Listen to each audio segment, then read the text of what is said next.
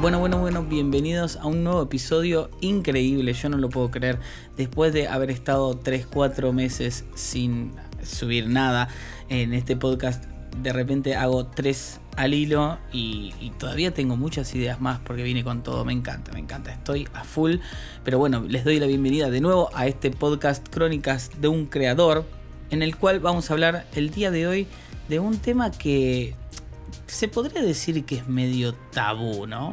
Porque siempre un tipo de video que sirve mucho subir en YouTube es ¿cuánto dinero gano? es como la pregunta, ¿cuánto ganan los youtubers? ¿Cuánto ganan los youtubers? ¿Cuánto gana un abogado? Porque si vos te pones a pensar cuánto gana un abogado, siempre andan por el mismo por el mismo rango de precios, ¿no? En sí, tipo, acá en Argentina ganan, no, bueno, no sé cuánto, pero ponele que ganan en un rango de diferencias corto entre sí. Pero si te pones a pensar, un youtuber que tiene 15.000 suscriptores puede estar ganando mil dólares por mes. Y un youtuber que, no sé, digamos que tiene 3, un millón, vamos a poner un millón para centrarlo, puede estar ganando eh, 20 dólares, 100 dólares por mes, pongamos. ¿Por qué es esto? Porque es muy volátil Internet. Eh, hay muchas entradas por todos lados.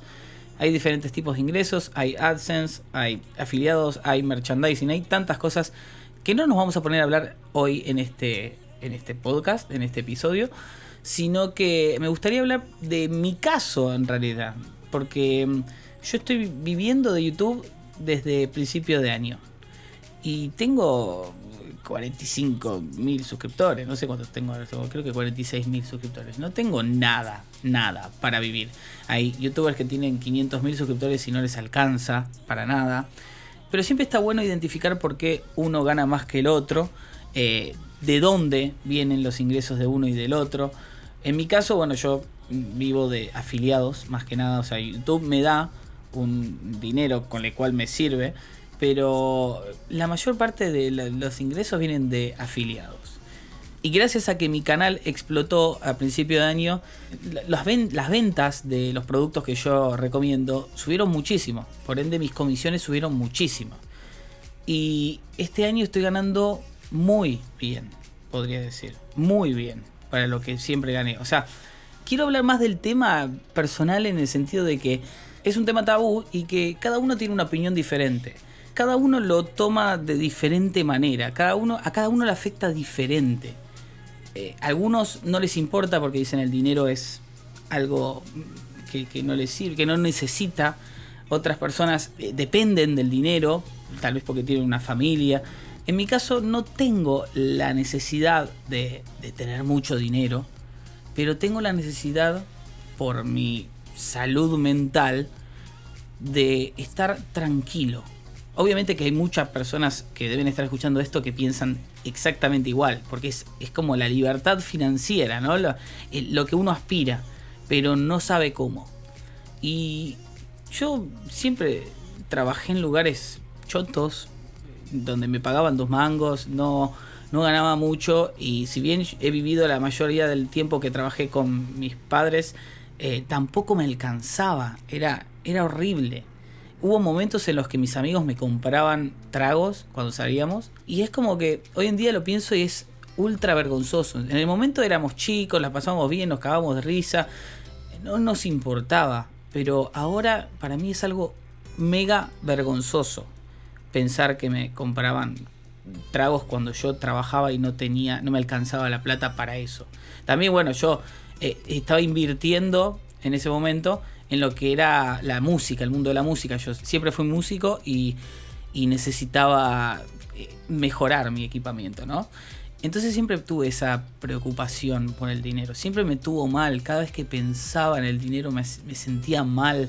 Cada vez que salía con, con mi novia, quería pagar algo, sabía que eso me iba a doler. En ese momento lo hacía porque no me importa a mí. Yo soy también del que si hay que pagar algo para pasar un buen momento, no me importa, lo hago. El tema es que lo iba a sufrir después cuando llegara a casa y dijera, gasté un montón.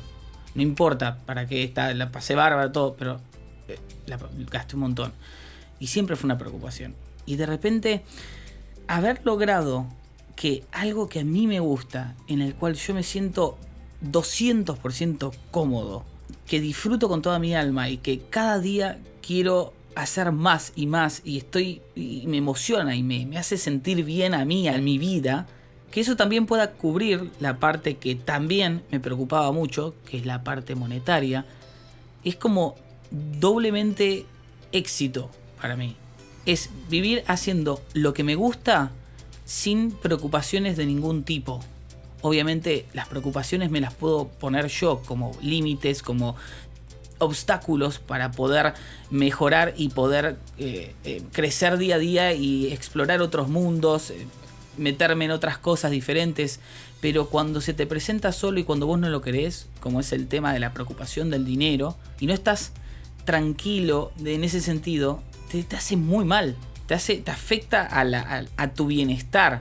Es, es así, o sea, uno piensan en la plata, bueno, a algunos sí les afecta así, por más que no, no, lo tomen como lo principal, como yo. Yo no tomo lo principal como dinero, pero si el dinero es una preocupación, me pone muy mal, porque el dinero, está, vivimos en un sistema capitalista, no me quejo de eso, al contrario, todo lo contrario, ¿no? Em, en un sistema capitalista nos basamos en el dinero, ¿no? El dinero compra las cosas eh, y paga servicios y todo eso. Y también también no, no por el simple hecho de vivir tranquilo y, vivir con cosas que, me mantengan cómodo y todo, sino el tema de poder invertir en lo que estoy haciendo. Porque yo tengo sueños que siempre esos sueños requirieron inversión. O sea, no es que tengo el sueño de ser cantante y no necesito comprarme más nada porque tengo mi voz y ya es suficiente. Eh, yo siempre fui músico y los, los instrumentos musicales salen carísimos. Ahora eh, soy videógrafo, fotógrafo y los equipos también salen carísimos. Y gracias a esa moto hija de puta que pasó. Pero bueno, no importa.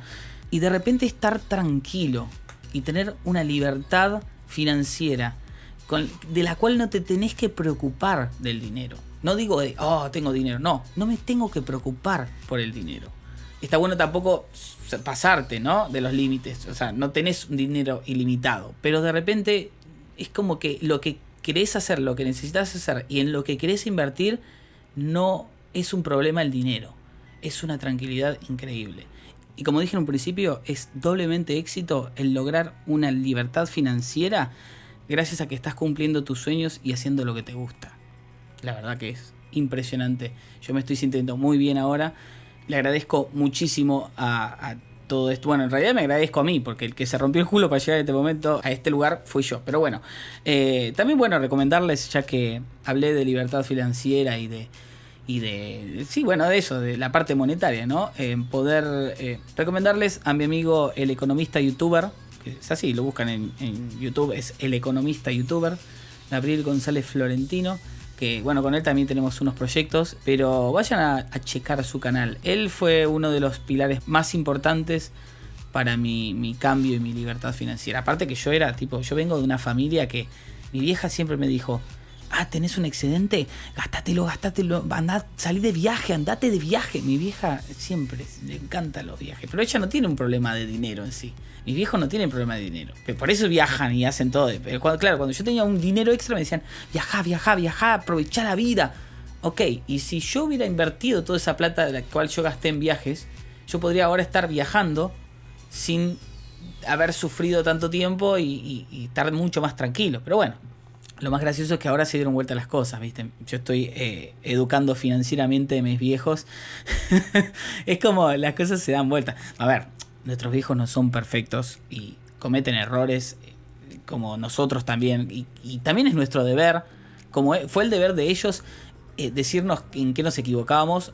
Nuestro deber cuando somos grandes es decir en qué pueden también mejorar, ¿no? porque, a ver, al fin y al cabo, hijo, padre, madre, lo que sea somos todos humanos y todos tenemos que aprender de todos. O sea, hasta podés aprender vos teniendo 80 años de un pibe de 3 años que dijo algo que le pareció diferente por un punto de vista diferente.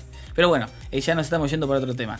Em, si quieren comentar sobre este tema, quieren hablar, quieren charlar y, compartir opiniones, pueden hacerlo en mis redes sociales, arroba mattyutoshi en Instagram y en Twitter si quieren pelear. y nada chicos, les mando un beso enorme y nos vemos en el próximo episodio. Chao.